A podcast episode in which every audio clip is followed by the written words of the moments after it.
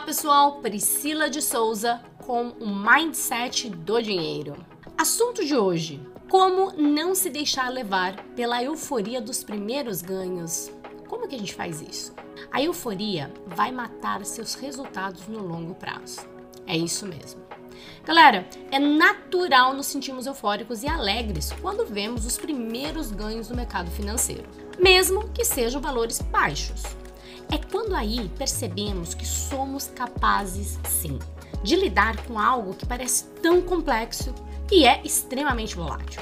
Apesar de seguirmos com cautela no começo, à medida que ganhamos confiança, podemos deixar a euforia nos dominar e, por consequência, tomar decisões precipitadas que, eventualmente, ocorrerão em perdas. A euforia, assim como diversas outras emoções, não pode ser controlada mas pode ser gerenciada. Após os seus primeiros ganhos, é importante que você registre esses ganhos. Já falamos muito sobre a importância do diário de trader, tanto aqui no Spotify quanto no canal do YouTube da Atom. Espero que estejam fazendo uso dessa ferramenta poderosíssima.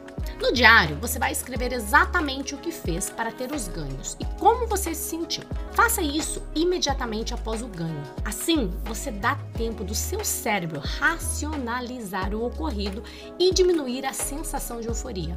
Quando você dá um pequeno intervalo para digerir suas emoções e pensamentos, você consegue manter a cautela e o nível de atenção elevado no que está fazendo, evitando aí que saia do planejado e tenha grandes prejuízos. É óbvio que você pode e deve comemorar cada pequena conquista. É assim que torna aí a jornada no mercado tão prazerosa. Mas, gente, não se esqueça de que sempre é necessário manter os pés no chão.